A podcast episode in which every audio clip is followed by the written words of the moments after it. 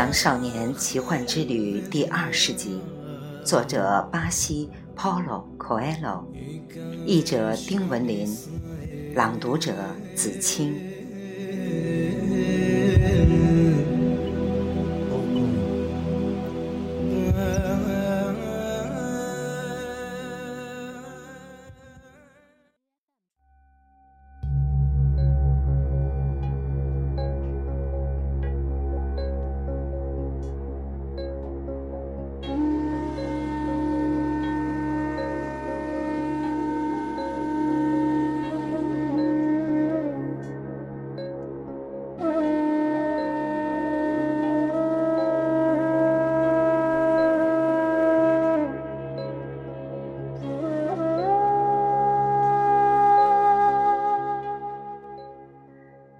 英国人坐在一座充斥着灰尘、汗臭和牲口气味的房子里。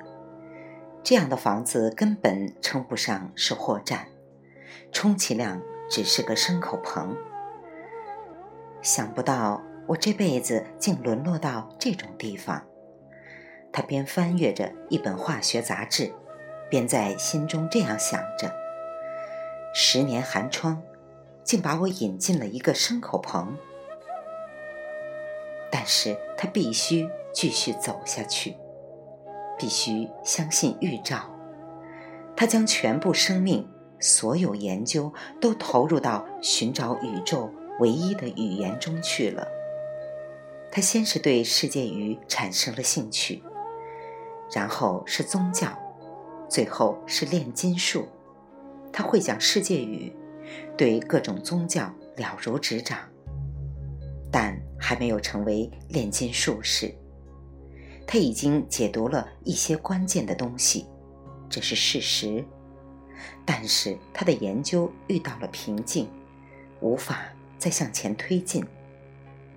他曾试图与某个炼金术士取得联系，结果白费力气。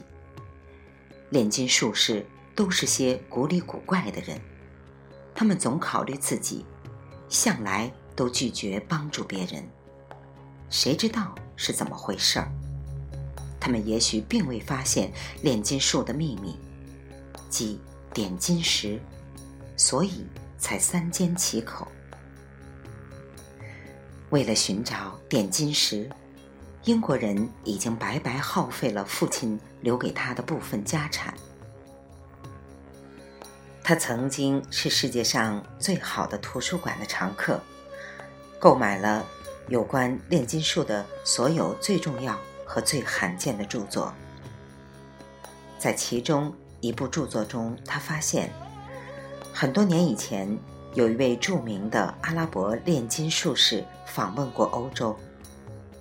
据说他当时已经两百多岁了，声称已经发现了点金石。和长生不老液，英国人被这个故事打动了。不过，要不是他的一位朋友从沙漠考古回来，对他说了一番话，这个故事充其量只是个传说而已。他的朋友告诉他，有一位阿拉伯人具有特异功能，那人住在法尤姆绿洲。他的朋友说。人们都说他有两百多岁了，还说他能把任何金属变成黄金。英国人兴奋得难以自持，他立即取消了所有的日程安排，把所有最重要的书籍找出来，然后直奔非洲。此刻，他正坐在这个牲口棚一样的货站里。外面有一支庞大的商队，正在为穿越撒哈拉沙漠做准备。商队将路过法尤姆绿洲。我必须去找那个该死的炼金术士。英国人心想。牲口散发出的气味也变得稍稍可以忍受了。一个阿拉伯男孩背着旅行包走进货站，跟英国人打了个招呼：“您要去哪儿？”阿拉伯男孩问。去沙漠，英国人回答，然后又埋头看书。这会儿他不愿意与人交谈，他需要把十年来学到的东西重温一遍，因为炼金术士一定会对他进行某种考核。阿拉伯男孩也掏出一本书读起来，那是一本西班牙语的书。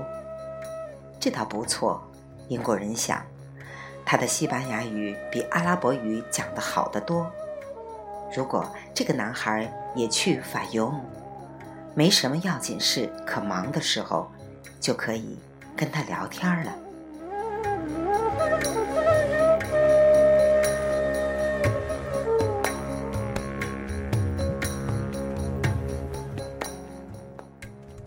牧羊少年奇幻之旅》第二十集，作者巴西 Paulo Coelho，译者丁文林，来自电台轻音耳语子青分享，欢迎订阅收听。